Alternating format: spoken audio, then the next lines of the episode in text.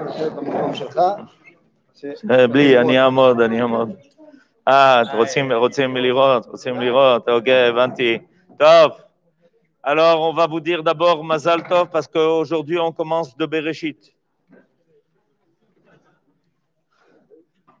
On commence pas Bereshit, on commence de Bereshit. Selon le principe que tout Sioum, toute chose qui se termine, est l'occasion de commencer. Alors, c'est par remercier d'abord le Rafizon, qui avec beaucoup de dévouement, depuis deux ans, ce cours a commencé il y a deux ans, et grâce à Dieu, il s'est poursuivi malgré tout, envers tout, même envers le virus. Et on a réussi, euh, comme d'ailleurs pour d'autres choses, à surmonter toutes les difficultés. Et il y en a toujours. Par définition, pour les bonnes choses, il y a des difficultés. C'est c'est un principe. Akadosh Baruch nous a mis dans ce monde pour surmonter les difficultés et pour arriver quand même à faire passer ce qu'il faut faire passer. L'étude du livre de Bereshit, c'est évidemment le début et c'est fondamental. Ceux qui ont étudié avec Manitou savent que c'était son livre, le livre des engendrements. C'est comme ça qu'il appelait ça. Et en fait, pas l'engendrement des personnes, mais de l'histoire. Et j'imagine que le Rafizon a dû vous faire euh, euh, participer et profiter de ces enseignements. Alors, je voudrais simplement dire deux choses. Après avoir euh, remercié le Rafizon, le remercier tous ceux qui sont assidus et qui viennent quand des fois il fait chaud, des fois il fait froid. Des fois il y a du vent, des fois il y a de la pluie. Et malgré tout et envers tout, ils ont été présents parce que si on a les bases de départ, le reste est beaucoup plus pré- compréhensible. Par exemple, pour comprendre l'histoire de notre temps, sans comprendre, sans comprendre.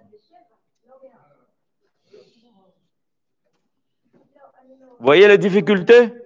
Je vous en ai dit, j'en ai parlé. Alors, sans qu'on sans qu'on ne comprenne les bases et le départ de l'histoire des hommes, on ne pourra pas comprendre non plus l'aboutissement. Or, Rashi fait remarquer que le mot Réchit fait référence à deux valeurs fondamentales.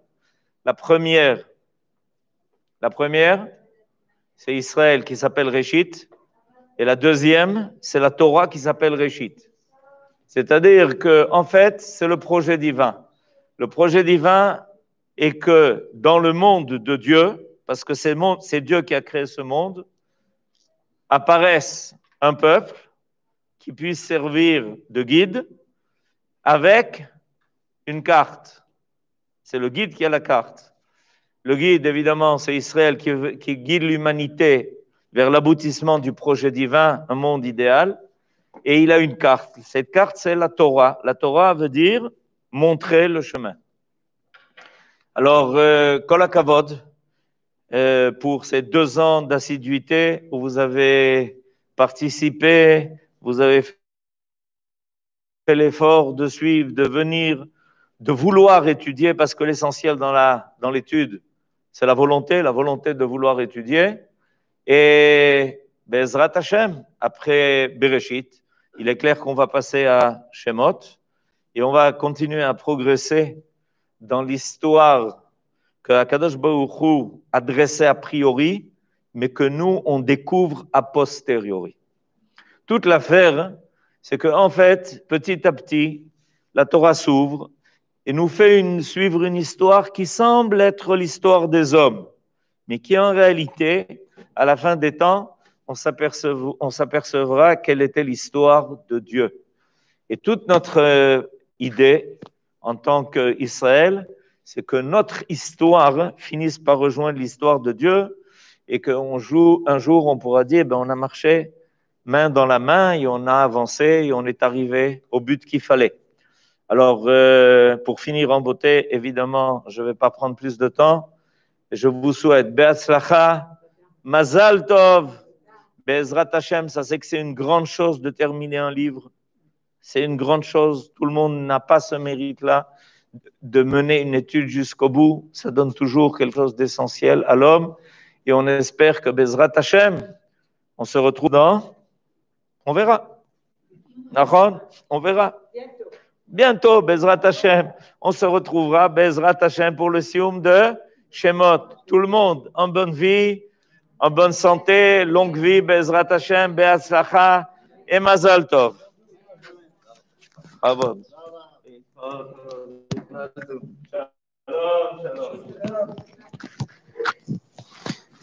Est-ce que je peux avoir un chumash C'est bien gentil.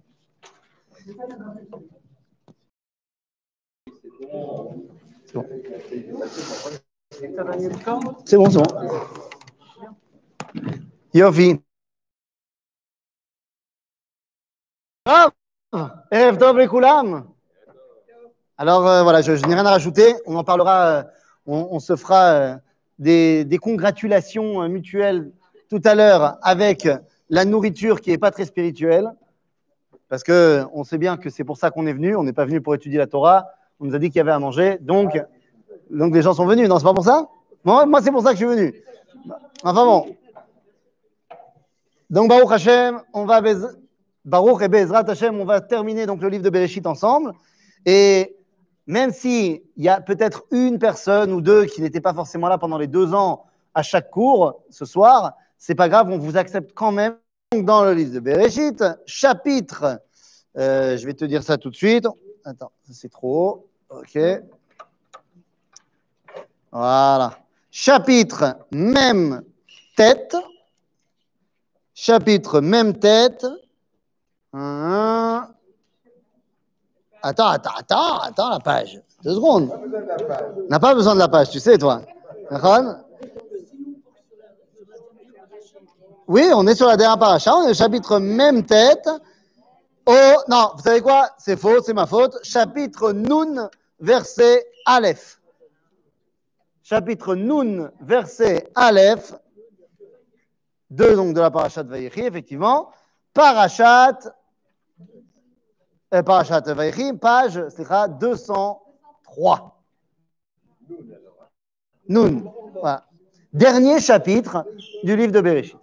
Ça va pas Alors c'est parti. Donc, nous sommes après, alors on a eu quelques semaines euh, de mise au point pour le Sioum, donc on n'a pas étudié, donc peut-être que c'est plus frais dans nos têtes, mais on avait terminé les brachot que Yaakov donne à ses enfants. Et en fait, ces brachot ne sont pas stam des, re- des recommandations, c'est tout simplement quelle est la nature profonde de chacune des tribus. OK?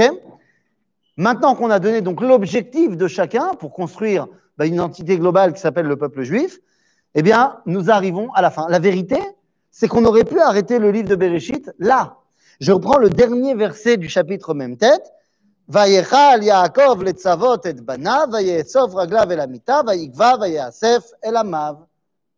On aurait pu s'arrêter là, qu'il a donné ses dernières euh, instructions à ses enfants, et il s'est éteint, et voilà, on aurait pu s'arrêter là. Et vous allez voir que non, on ne peut pas s'arrêter là, il faut qu'il y ait encore une partie pour terminer véritablement le livre des engendrements, le Sefer Bereshit. Vous remarquerez qu'il y a marqué ici, Vaye sauf ragla velamita, ses pieds ont été rassemblés sur le lit, Vayikva, ça veut dire quoi Vayikva Pas très clair. Ah, il est parti. Il est parti, ouais, dans, dans le sens, euh, il est décédé. Mais il n'y a pas marqué Vayamot. D'habitude, il y a marqué Vayikva, Vayamot. Donc on pourrait, je on pourrait parler de mort cérébrale, de mort cardiaque et après mort, j'en sais rien.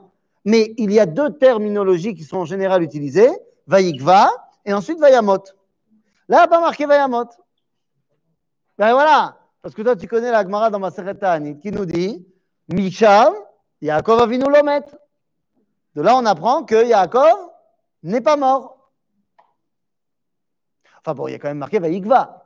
Et puis, il y a quand même marqué aussi, euh, dans, un verset et demi, qu'on va leur donner de le momifier, de l'enterrer et de le pleurer. Alors, tu vas me dire quoi La Gemara, demande. Il y a marqué, Inès, je prends le verset qui suit. Vaïpol Yosef al aviv, Vayevk, alav, Vaïchaklo. Il l'a pleuré, il l'a embrassé. Vaïtzav Yosef et avadav et arofim, lachanot et aviv, Vaïchanto arofim et Israël. C'est-à-dire qu'on l'a momifié, bon, c'était la mode euh, en Égypte, me direz-vous. Et ensuite, on nous dit, c'est pas contraire à la halacha. La halacha admet que tu as reçu la Torah. Si je ne me trompe pas, on n'a pas encore reçu la Torah à ce moment-là. Et même si tu me rétorquerais, oui, mais les Avot, ils faisaient la Torah. Oui, mais là, Yaakov, euh, il est mort. Donc, il ne peut plus faire la Torah. Donc, est-ce que c'est contraire à la halacha? Oui. Est-ce que la halacha, elle est déjà en vigueur à ce moment-là? Non. OK? C'est vrai qu'aujourd'hui, on ne momifie pas les gens, certes. Mais là, pour ce qui nous intéresse, quand on momifie quelqu'un, c'est qu'il est mort. Quand on l'enterre, c'est qu'il est mort. Donc, comment la Gemara peut nous dire non, il n'est pas mort? Arrêt Barour, je pense, c'est évident pour tout le monde que Monsieur Jacob, de nom de famille Avinu, euh, médicalement parlant, a oui cessé euh, d'exister. Il a cessé, euh, son, cœur a cessé de battre, son encéphalogramme était plat. Je, pense que médicalement parlant, oui, il est mort. Aval, nous dit la Gemara dans le traité de Ta'anit, que dans la mesure, on fait une xerashava là-bas, ils apprennent une xerashava, et ils disent dans la mesure où ses enfants sont encore en vie, alors ça veut dire que lui aussi est encore en vie. Ça, c'est un chidouche extraordinaire qu'on a aujourd'hui dans toutes les générations, qu'on donne à nos enfants et nos petits-enfants, que lorsqu'on transmet une identité et que cette, identi- cette identité nous survit, eh bien en fait non, elle ne nous survit pas, elle nous fait survivre. Et ça, c'est fondamental de le comprendre. C'est-à-dire qu'il y a une définition extraordinaire du professeur André Neher à la question de savoir c'est quoi un juif. Alors il y a évidemment la réponse à l'arique, qui nous dit qu'un juif, c'est quelqu'un qui a une mère juive. Mais André Neher avait une réponse incroyable, il disait un juif, c'est quelqu'un qui a des petits-enfants juifs.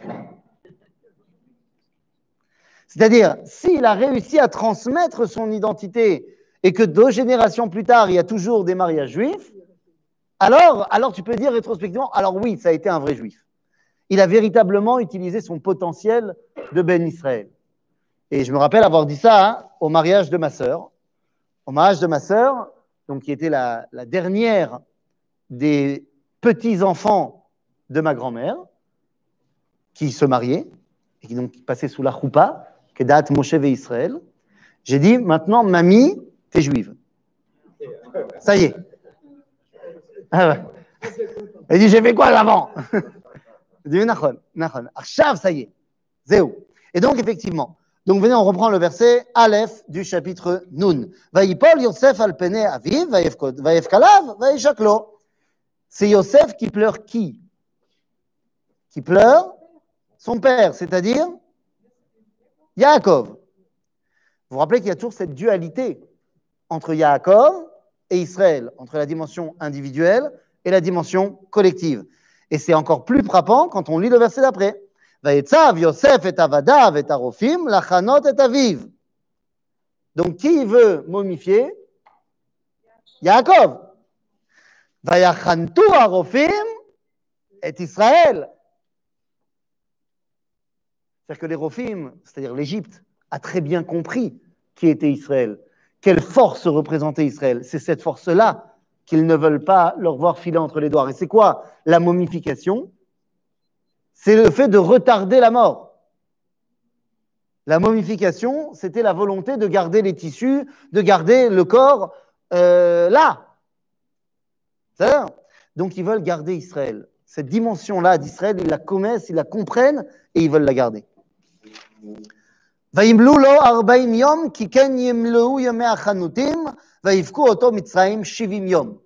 Donc il y a 40 jours de cérémonial pour la momification et 70 jours de deuil.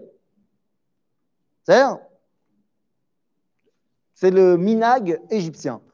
La date. Pourquoi est-ce que c'est important pour nous qu'on sache quels étaient les us et coutumes euh, de Minagé Avelout chez les Égyptiens?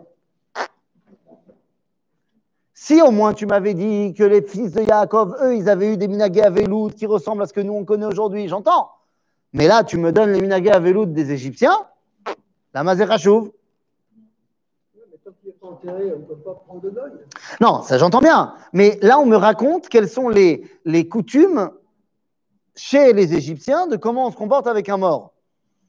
Lama Zechachouv. Lama. Comment ça, Ah, il a vécu en Égypte. D'accord, mais, mais moi, moi, le lecteur de la Torah, qui reçoit la Torah à l'époque de Moshe, en quoi ce verset est important? Il n'est pas important pour que moi, j'apprenne comment on fait la Havelut. Il est très important pour qu'on comprenne que lorsque Israël s'en va, ça va faire un, vide énorme chez qui? Chez les. Et on peut comprendre, grâce à ce verset, une certaine phrase d'un certain Premier ministre d'un certain pays d'Europe occidentale, disant, craignant que, suite aux actes antisémites, ces juifs ne le quittent, eh bien, il dira, la France, sans les juifs de France, c'est plus la France. Bon, Azov que c'est complètement faux historiquement parlant. La France a été de la France avant les Juifs de France, et elle le sera encore après que les Juifs de France soient Bezrat Hashem partis bientôt. Amen, Kenny Ratson. Euh, elle restera la France, et Yebesed Gamour. Mais ils ressentent, les Égyptiens et dans toutes les cultures, que lorsque le Juif part, le Juif part. Alors, il y a plein de films qui racontent ça de manière humoristique, de manière plus sérieuse. Il y a un film, par exemple, qui s'appelle Train de vie. Train de vie, c'est un film humoristique sur la Shoah. C'est pas un film, c'est pas une histoire vraie, mais c'est extrêmement euh, profond. Et, bon, il y a une scène là-bas où les mecs du village, là où il y avait le, juste à côté du shtetl juif, qui ont appris que les juifs s'en vont. En fait, les juifs s'auto-déportent, se font passer la moitié du village pour des nazis, l'autre moitié pour les juifs, et s'auto-déportent dans un train qu'ils ont acheté pour euh, filer entre les doigts des, nazis et, d'arriver en Israël ou ailleurs. Et, donc les goïms, les Polonais, sont dans leur, euh, dans leur bar et leur dit, euh, il y en a un qui dit à l'autre, ça y est, les Juifs s'en vont, c'en est fini du commerce. Donc ça, c'est là-bas dans le film, les Juifs, c'est bon pour le commerce. Mais quand tu regardes un petit peu l'histoire et que tu regardes quel est le rapport, la relation qu'entretiennent les non-juifs avec les juifs, tu te rends compte que au moment où les juifs s'en vont, très souvent parce que les goïms les ont obligés de partir, il y a un vide incroyable qui est mis en place. Et donc les Égyptiens sont les premiers à le ressentir. Lorsque Yaakov s'en va, on ressent quoi? Bon, On ressent quoi? Le vide, mais d'accord, mais c'est quoi le vide? Le vide de quoi? La bracha s'en va, donc, vas-y, dis ça, tu as raison, mais dis ça autrement leur lien, le rapport avec Dieu. C'est quoi la bracha? C'est la présence de Dieu qui me donne l'abondance. Quand ils voient que la shrina, quand ils voient que Yaakov s'envoie, eh ben, ils se rendent compte que Dieu n'est plus présent chez eux. C'est terrible. C'est terrible parce que comment est-ce qu'ils vont traduire ça, eux, Égyptiens? Personnes qui ont, euh, on va dire, une tendance un petit peu idolâtre. Il y a deux minutes, on ressentait Dieu, Là, on ne ressent plus. Comment on appelle ça? Dieu est mort. Bah, il était là, il n'est plus là. C'est-à-dire qu'il est mort. C'est la faute à qui? Aux Juifs.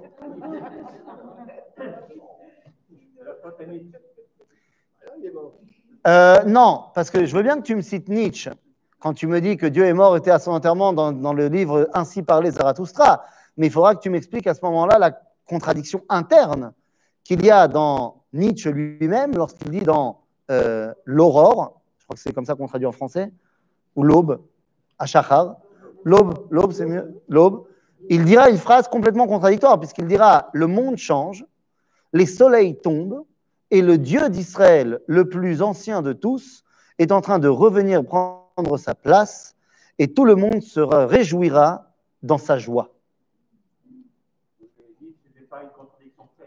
C'est pas faux, mais en fait, c'est pas une contradiction. Quand il dit que Dieu est mort, il parle de la conception chrétienne du divin. Et donc, il peut ramener maintenant une véritable conception. En fait, lorsque on parle du Khurban Baïcheni, par exemple, ben, Khurban Baïcheni, ça correspond plus ou moins au moment, historiquement parlant, où notre ami euh, a été mis sur la croix. À ce moment-là, comment eux le traduisent? Ils disent, vous avez tué Dieu, les Juifs, c'est de votre faute. Comment est-ce que nous, on traduit ça? On sait que le temple a été détruit à cause de nous. Les Romains sont les responsables, ils auront des comptes à rendre, bien sûr. Mais donc c'est nous. Et qu'est-ce, que, qu'est-ce qui s'est passé quand le temple a été détruit? Ben, Nous, dans le judaïsme, on appelle ça Silou Kashrina. Que Dieu a enlevé sa présence. Ça ne veut pas dire qu'il est mort, ça ne veut pas dire qu'il n'est plus là, Khalila. Ça veut juste dire qu'il ne se dévoile plus. Mais nous, on le sait parce qu'on a été au Beth Midrash. Une âme païenne de l'époque qui ressentait Dieu et qui d'un coup le ressent plus, dit Dieu est mort. Et il ressent que c'est la faute des Juifs. Et vous savez quoi? Il a raison. Et donc pendant 2000 ans, alors que tout le monde sait que historiquement parlant, c'est les Romains qui ont tué Jésus. Mais pendant 2000 ans, intrinsèquement parlant, ils vont dire que c'est de la faute des Juifs. Et le mythe du déicide et tout ce que tu veux, tout ce que tu veux. Mais je ne rentre pas maintenant dans les écrits, je rentre dans la psychologie profonde. C'est-à-dire qu'il y a un ressenti profond. Oui? Quand Jacob était là, tout était magnifique. Mhm. Il meurt, euh, c'est la catastrophe. Dieu, c'était lui. Donc on va le vénérer. Donc Dieu est mort. Oui, mais c'est pas la ah. faute des Juifs. Bah, non, c'est pas la faute. Non, tu as raison, c'est pas la faute des enfants d'Yaakov. Mais c'est, c'est, tout tourne autour des Juifs. Là, tu as raison. C'est pas. Ah, non, ils vont pas devenir Juifs. Ben oui, mais parce que n'oublie pas que Pharaon a été béni par Yaakov en tant que Pharaon. Donc ça veut dire que Yaakov a donné une place à l'Égypte en tant que tel. Donc il n'y a pas besoin de devenir maintenant juif. Maintenant, d'après ce que j'ai dit, je voudrais simplement terminer ce qu'on a dit. Ok, j'entends. Alors expliquez-moi au niveau théologique, pas géopolitique et pas historique. Au niveau théologique, comment est-ce que tu peux comprendre le concile de Vatican II, où tout d'un coup, 2000 ans plus tard, les chrétiens disent Oups, excusez-nous, c'est pas vous. L'homme en question, il, croit à une certaine théologie. Ce que j'ai expliqué tout à l'heure, c'est théologiquement ancré que c'est la faute des Juifs. Alors pourquoi est-ce que tout d'un coup, il dit c'est plus la faute des Juifs? Eh bien, c'est cette question qui avait été posée à Manito, et Manito avait répondu tout simplement. Après Vatican II, il avait dit Mais parce qu'il y a eu la création de l'État d'Israël. Donc la Shrina commence à revenir. Donc, ce n'est pas que nous qui le ressentons, eux aussi le ressentent. Donc, s'ils commencent à ressentir que Dieu revient, c'est qu'il n'est pas mort. S'il n'est pas mort, c'est que les Juifs ne l'ont pas tué. Oups, excusez-nous. Ah, donc ça se passe comment maintenant ben, Eux, ils ont un grand problème. Ils ont un vrai problème interne parce qu'ils voient que les promesses des prophètes se réalisent, ils sont très contents. Le problème, c'est que ça se réalise par nous. Et donc, toute la théorie du verrou Israël tombe à l'eau. C'est pourquoi le monde catholique est toujours très, très, très hostile à Israël. Le monde protestant a beaucoup moins de mal. Ça va?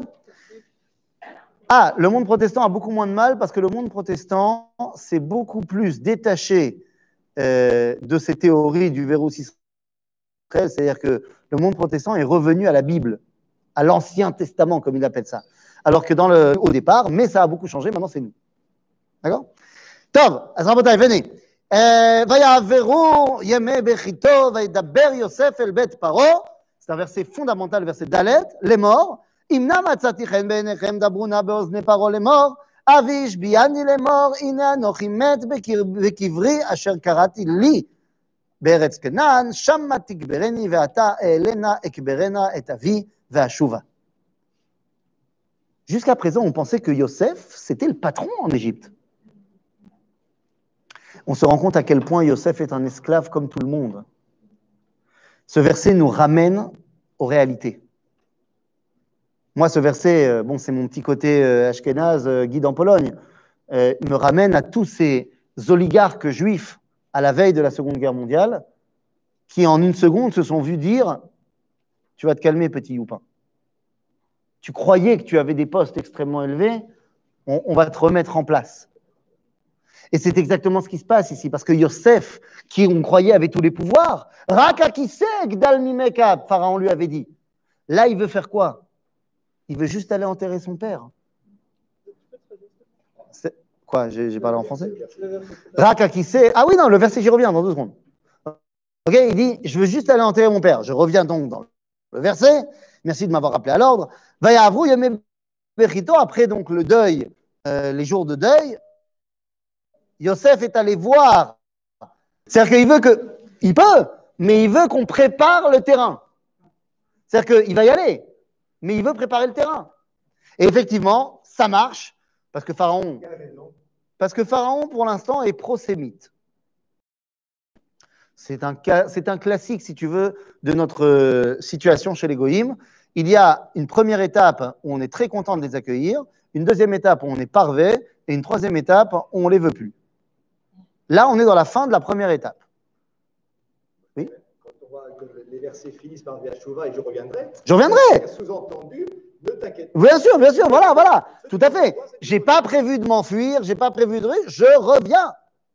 Je veux juste aller enterrer mon père. Et tu vois tout le, tout le cérémonial qu'il doit mettre pour que Pharaon accepte. Donc tu vois à quel point en fait il est absolument pas indépendant, il est absolument pas libre, il est absolument pas le patron. Il est complètement sous les ordres de Pharaon. Eh oui.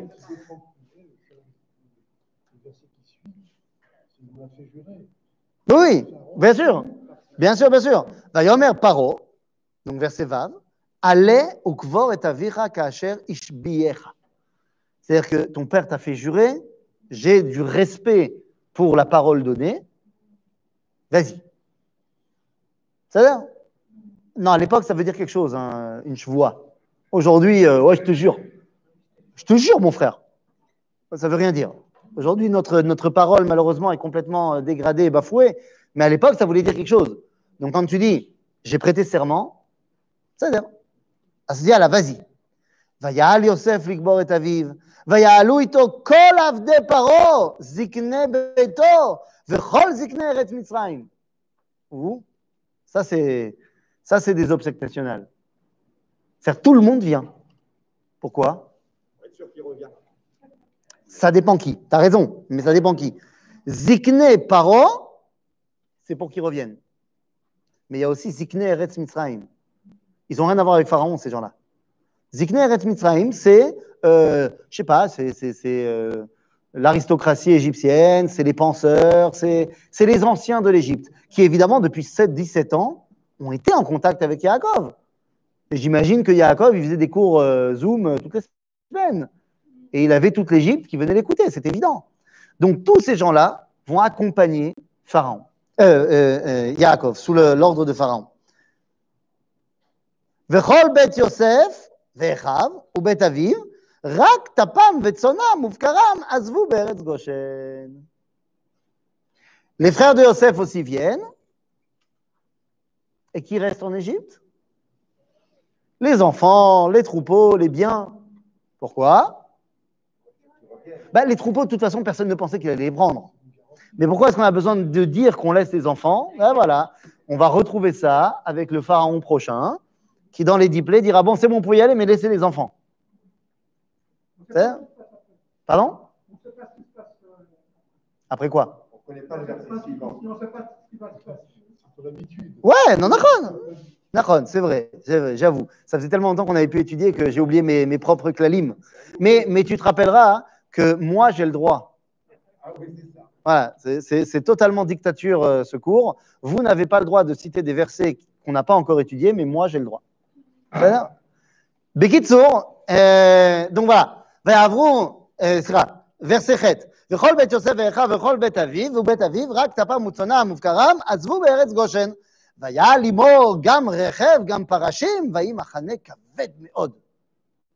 vraiment des obsèques nationales. Qu'est-ce qui se passe de l'autre côté de la frontière Les Égyptiens, tout, tout l'Égypte accompagne Yaakov en Eretz Kenan. ויבואו עד גורן האטד אשר בעבר הירדן, ויספדו שם מספד גדול וכבד מאוד, ויעש לאביו אבל שבעת ימים. Ma Où est-ce qu'ils sont Goren Atad. Mazé, mazé. Goren Atad. C'est où Mais Ever la Yarden. De l'autre côté du Jourdain. Attendez, de l'autre côté du Jourdain. Ils viennent d'Égypte. Ils veulent aller à Hebron. Pourquoi est-ce qu'ils doivent passer par le Jourdain? Eux. Ils sont accompagnés par toute, toute l'armée égyptienne. Qui c'est qui va oser faire quoi que ce soit contre eux Non, non, c'est absolument pas pour des raisons euh, militaires. C'est pour des raisons juives. L'entrée des Bnei Israël se passe par le Yarden. Ça se passera comme ça à l'époque de Yoshua, évidemment. Maaseh Avot Siman Labanim. Ils comprennent que l'entrée en Israël doit passer par là-bas. Et c'est pour ça que tu remarqueras qu'ils font un nouveau deuil de Shivat Yamim. Et c'est ça le deuil juif. Les Shiva. C'est-à-dire qu'ils veulent maintenant se réapproprier le décès de Yaakov. C'est-à-dire qu'on était en Égypte, on était obligé de faire comme les Égyptiens. À Rome, comporte-toi comme un Romain. Mais on n'est plus à Rome, on n'est plus en Égypte. Ça y est, on est rentré en Eretz Israël. On va passer par là où il faut passer et on va donner une aveloute juive à notre papa. Ok? il est, Et ça, il n'est pas mort. Ah non, pas du tout. Il va, il va nous poser des problèmes là maintenant. Ah, il va venir, t'en fais pas, t'en fais pas, ça arrive. וירא יושב הארץ הכנעני את האבל בגורן האטד, ויאמרו אבל כבד זה למצרים, על כן קרא שמה אבל מצרים, אשר בעבר הירדן. Tous les peuples de Canaan voient, s'ils avaient vu 12 mecs arriver avec un, un vieux monsieur, c'est-à-dire, mais là ils voient toute l'Égypte arriver. Disent Evel kaved meod le Mitzrayim. Et ils vont appeler cet endroit-là Avel Mitzrayim. C'est bien ou c'est pas bien? Bah, C'est sûrement positif sur le moment parce que ça nous a permis de ne pas nous faire attaquer. Mais c'est terrible en fait. Parce que ça veut dire que pour les Yaakov, c'est un Égyptien. Un Égyptien. Parce que, parce que quand tu vois le, ce qui se passe, c'est l'Égypte qui est en train de, de faire un grand truc. Et c'est exactement le, statut de tous les juifs, Bagalout. Quelle que soit leur grandeur, et surtout quand ils sont grands, ils sont récupérés par bah, l'endroit où ils sont. Einstein est prix Nobel de physique, mais c'est un prix Nobel américain, allemand. Simone Veil, française, on l'a déplacé du cimetière juif pour aller au Panthéon. C'est dramatique. C'est grave. C'est-à-dire qu'on va s'approprier les grands de la nation d'Israël et ils pensent qu'en en faisant cela, eh ben, ça va leur donner bracha vatzlacha. L'eau. C'est l'eau.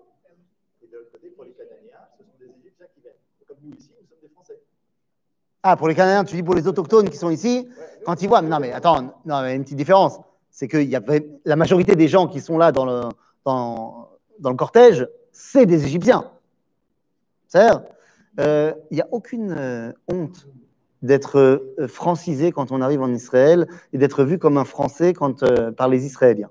Zebeseder Gamour, l'un des plus grands titres de noblesse que j'ai reçu quand j'étais en Israël, c'est qu'à l'armée, mes supérieurs m'appelaient le légionnaire français. Eh bien, c'était un grand honneur parce que pour eux, le, légionnaire, c'était un, de la légion étrangère, c'était un grand soldat. Non, c'était dans le sens, euh, genre, un légionnaire. Euh, tu te bats tout le temps, tu t'arrêtes jamais. Ça les a pas empêchés de me nommer commandant et officier de Tzahal, mais quand j'ai reçu ma casquette de mon Mafkatz d'avant, de mon supérieur direct, machin, qui m'a, il me l'a signé, il m'a dit, euh, au seul légionnaire français que j'ai jamais connu, machin, hein, ça, ça, je me suis jamais senti aussi français que Betzva Agana l'Israël. Ok? Et ça, c'est parce que. Non, attends, deux secondes, c'est juste parce que j'avais aucun autre français avec moi. Si j'avais été dans une unité avec tous les Français qui parlent que en français entre eux, c'est un autre problème. Oui pas des, des, des fêtes juives ils, sont, ils, ont été célèbres en, en, tant que ministre, en tant que euh, scientifique. Euh, excuse-moi, excuse-moi. Excuse-moi de te contredire. Euh, c'est pas des têtes juives. C'est quoi une tête juive? C'est un rabbin?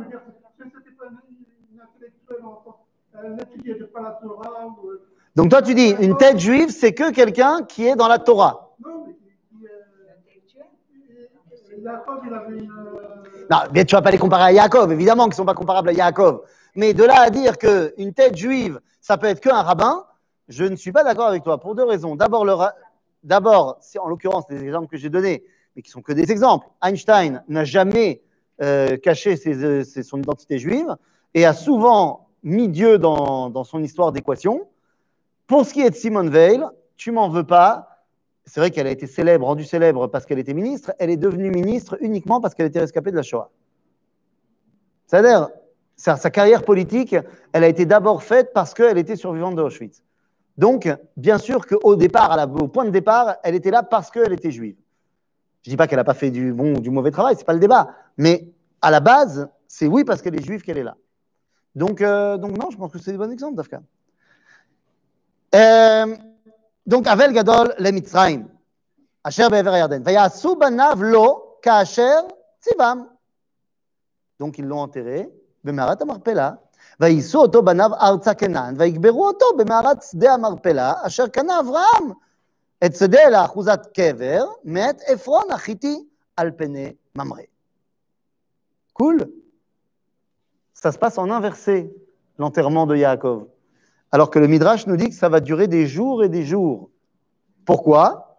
Ben Parce que arrivant devant euh, la tombe, devant la, Mara, ça prend du temps il y a eu un Evel Kaved Bemitzrayim, c'est-à-dire que tout le monde en a parlé. Sur toutes les chaînes d'infos en continu BFM de l'époque, ils ont parlé de ça. Donc, puisqu'en plus, ils ont stationné sept jours, ben, ça laisse le temps aux gens de se réveiller. Par exemple, ça laisse le temps à quelqu'un qui habite à Seir, c'est-à-dire pas très loin de Petra, qui veut quand même garder sa place, de prendre ses chevaux et ses hommes avec lui et au galop vers Hebron. Et c'est pour ça que lorsque les les frères de Yosef et Yosef arrivent à Mahat Marpella, qui les attend? Et savent avec tous ces hommes. Et il leur dit Nine. Il te dira non. Pourquoi? Eh bien, parce que s'il y en a un qui doit être enterré à côté de papa et à côté de papy, c'est moi. Je suis l'aîné. Et s'il y en a bien un qui doit être enterré à Mahat Marpella, à côté de papa et papy, je précède. Hein, je, précise qu'encore une fois, le papa de Esav, c'est Yitzhak. Le papy de, Esav, c'est Abraham. Donc il dit, c'est moi. Les mecs, ils lui disent, mais attends, euh, tu as vendu ton droit d'aînesse. J'ai vendu mon droit d'aînesse. Ouais, ouais, ouais. T'as une preuve? Il dit, bah oui, on a le Shtar Mechira. Tu as signé. Il dit, ah ouais, je veux voir ça. Moi, je ne vois pas, je ne crois pas. Il dit, mais on ne l'a pas pris avec nous, on ne savait pas que tu serais là. C'est en Égypte. Ah, ben moi, je m'en fiche, hein, on attend, je ne suis pas pressé. À ce moment-là, on envoie Naphtali, qui est Ayala Shloura, il vient d'être béni par Yaakov comme étant euh, quelqu'un qui court vite. Et Allah, c'est parti, depuis Hebron, tout le désert du Sinaï, et c'est parti. Je rappelle que c'est un midrash, parce que je vois déjà il me regardait euh, avec des yeux revolver. Mais oui, c'est un mirage, évidemment que c'est un midrash. C'est-à-dire que j'imagine que ce n'est pas, pas qu'il est parti en courant et que dans des dessins animés, on fait ça aujourd'hui, mais bon, il part et il revient. Seulement, ça prend du temps. Et pendant tout ce temps-là, ben, il ne se passe rien. Il ne se passe rien. On attend et il fait chaud. Et il y a un monsieur qui est mort et qui attend d'être enterré. Parmi les enfants et les petits-enfants, il y a Dan. Et Dan, il a un fils qui s'appelle Hushin. Et Hushin, qui s'appelle Shuham dans Divra Yamim, Shuham, Rachid nous dit qu'il Shachor oro aya. Khushin, fils de Dan, était euh, noir de peau. Il était noir de peau. Et, et était sourd bah, Il était sourd et muet, ça n'avait rien à voir avec la couleur de sa peau. Ça n'a rien à voir. Il se trouve qu'il était sourd et muet, bah, c'est pas cool pour lui, mais Bli Kesher, il semblerait que Dan a dû épouser une femme qui était euh, noire de peau, a priori. Hein? Je ne sais pas si c'était une Éthiopienne, mais manifestement pas une Suédoise. Et, euh, donc, bah, leur fils, il a pris les gènes plus foncés et il était noir. De là vient le fait que les Juifs d'Éthiopie se revendiquent de la tribu de Dan. OK? Maintenant, ce n'est pas ça qui nous intéresse. Ce qui nous intéresse, c'est qu'en l'occurrence, comme vous dites, il était sourd et muet. À l'époque, il n'y avait pas les systèmes d'éducation qu'il y a pour les sourds et muets qu'il y a aujourd'hui. Et donc, sourd et muet, à l'époque du Tanar, ça veut dire aussi pas très très intelligent, puisque en fait, on le met de côté. bon, c'est-à-dire, Et donc, il ne comprend pas pourquoi on n'enterre pas papy.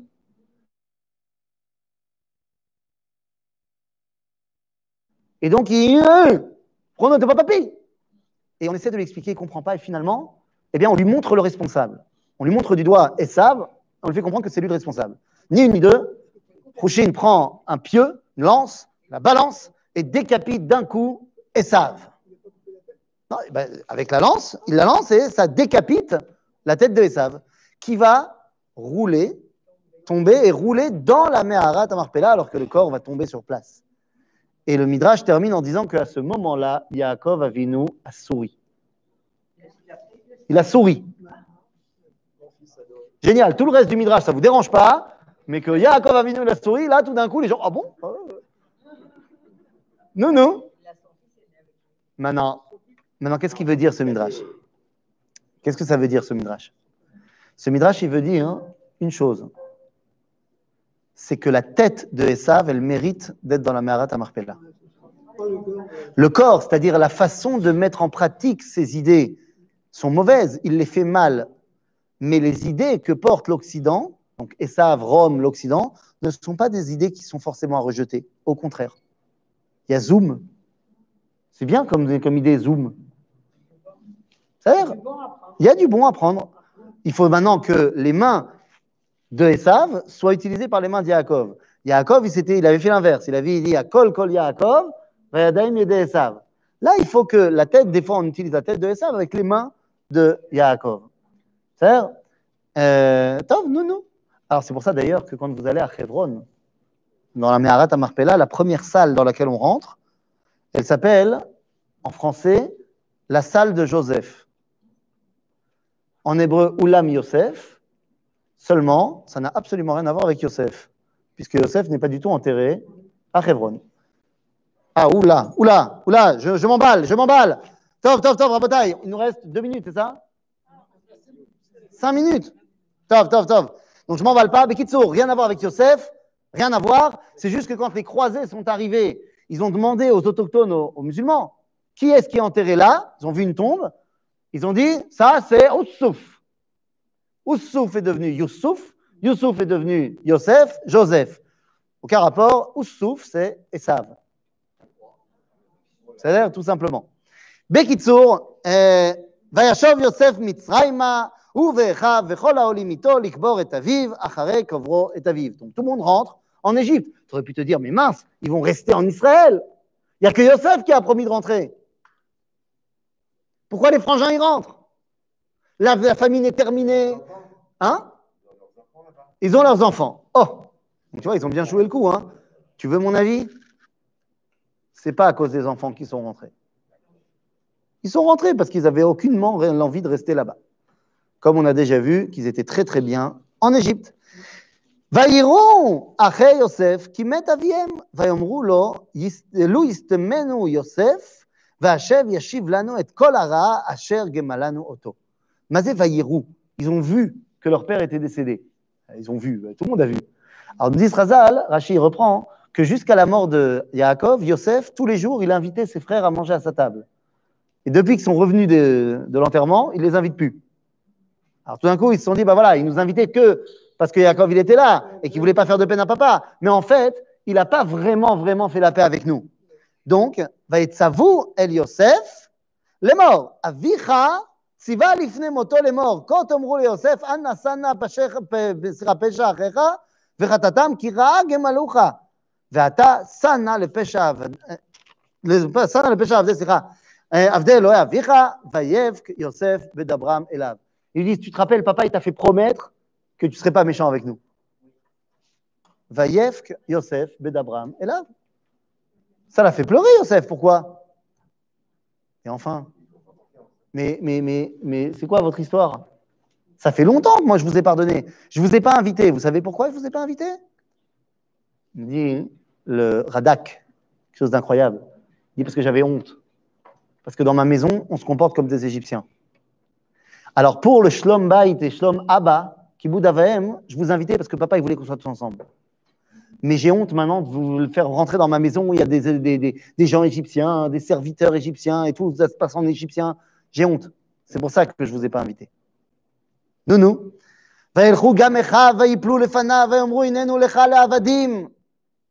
On t'est redevable. Yosef, qui a mais vous croyez quoi Que je vais me prendre pour Dieu? Akol Tov. Tov, ve'atem chashavtem alay ra'a, Elohim chashava letova, leman asak hayom hazeh, le'achayot amrav. Gamzou, letova.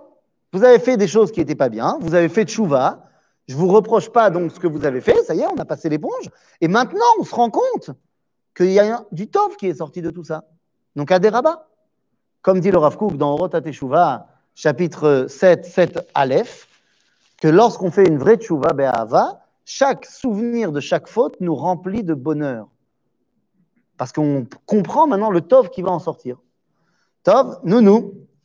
ועתה אל תיראו אנוכי אקלקל, אכלכל אתכם ואת טפכם וינחם אותם וידבר על ליבם.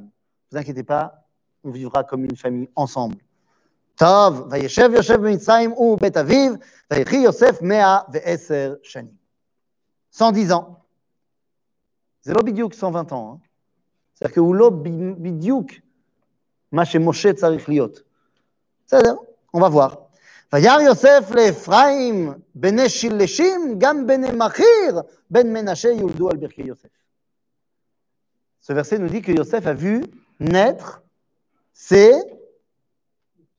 Non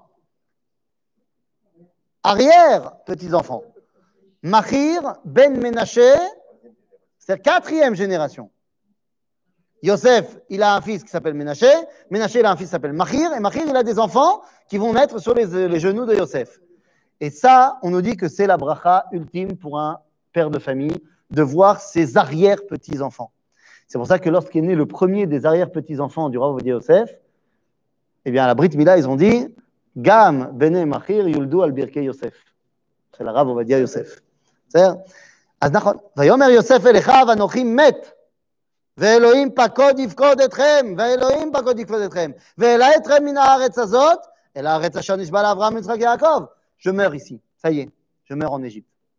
Mais rappelez-vous que Dieu vous a promis qu'il vous ramènerait de l'Égypte. Vous ne devez pas rester en Égypte. Vous rentrerez dans la terre qu'il a promise à Abraham, Isaac et Jacob. Ça, ça, ça, c'est de la fin de Bereshit. Ça y est, on revient sur la promesse que Dieu avait faite à Abraham, à Isaac et Jacob. Vous en faites pas. On va sortir d'ici. Et vous savez quoi? Tout le monde pensait que Yosef était plus égyptien que les Égyptiens. Mais Yosef, il doit devenir Mashiach ben Yosef. Et donc, de la même façon que le Mashiach ben Yosef Bedorenu, il a dit dans son testament Je sais très bien qu'il y aura l'État d'Israël, je ne sais juste pas quand, mais quand il aura lieu, je demande qu'on transporte mes ossements de Vienne à Eretz Israël. 1949, on ramènera les ossements de Herzl au Har Herzl. Eh bien, ici, Yosef nous dit Vayashba Yosef et Bene Israël les morts. Pakod ifkod Elohim etrem, vaalitem et atzmotai. Vous me ramenez aussi. Pourquoi on s'est pas arrêté là, Yarabanan C'était le verset parfait pour s'arrêter. Plein d'espoir. Seulement, mal à Asot, Sefer Bereshit se termine, historiquement parlant, pas par de l'espoir, mais au contraire, par une pression, une tension terrible, puisque toute la génération de Yosef s'éteint en Égypte. Et tout se réunit dans ce dernier verset qui glace le sang, parce qu'il est extrêmement euh, euh, euh prenant, extrêmement voilà, tendu. Il nous dit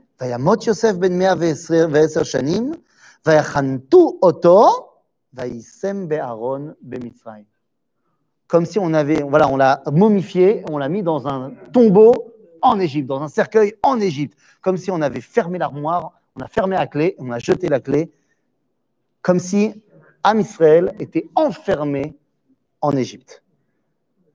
Enfermé pour 210 ans. Oui, tu disais? Ah, pourquoi est-ce qu'on revient sur le truc qu'il a vécu dans les ans? On avait dit à l'époque déjà de Yaakov, parce qu'il y a vivre et il y a vivre. Lui, il a vécu ces 110 ans. Il n'a pas seulement vécu, mais il les a vécus, ces 110 ans. Oui, oui, je sais. Yosef, on nous dit d'abord qu'il a vécu 110 ans, c'est le compte-rendu euh, euh, au Misra d'Abdim, et après, dans le dernier verset, on te dit, mais ces 110 ans, il les a vraiment vécus. Ok? Oui? Ainsi que Dieu se rappellera et vous fera monter. Dire qu'il ne pouvait pas partir. Comment ça, il pouvait pas partir Ben, Si c'est Dieu qui doit le faire. Euh, Dieu les a- Dieu- Tu sais comment Dieu leur a montré qu'il fallait partir? Il a arrêté la famine. Donc, ils Donc ils auraient pu repartir. Nachon. Oui, oui, t'en fais pas. il a fait- ah oui, ça fait longtemps qu'il Vous avez toujours pas compris. Donc il vous donnera un autre signe. Voilà, donc ça veut dire aussi qu'il admettait qu'il ne pouvait pas partir. et qu'il pouvait se- Non, il n'a pas admis. Il a, Mazé l'admettait. Ils sont pas partis. C'est pas. Ah non, mais lui, il peut pas partir. Lui, il est esclave de Pharaon. C'est autre chose. Il leur dit, vous, vous devrez partir. Le livre de Bereshit se termine sur le cercueil fermé en Égypte, semble enlever tout espoir à tout. Seulement, eh bien, vous le savez bien que la Torah ne s'arrête pas là. Et la Torah nous dit.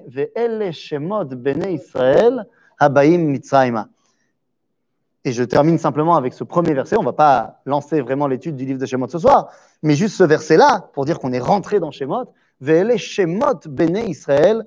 On y reviendra la semaine prochaine, mais voici les noms des enfants d'Israël qui arrivent en Égypte. Et Yaakov. Yaakov et sa maison.